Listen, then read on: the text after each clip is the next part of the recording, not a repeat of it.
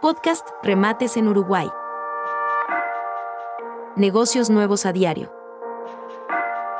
Con oportunidades de verdad.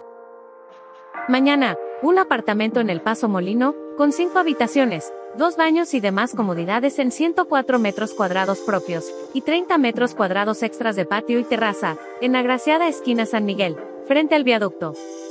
No olvides seguirnos, para no perderte ninguna de estas, ni de las próximas oportunidades que tenemos en camino.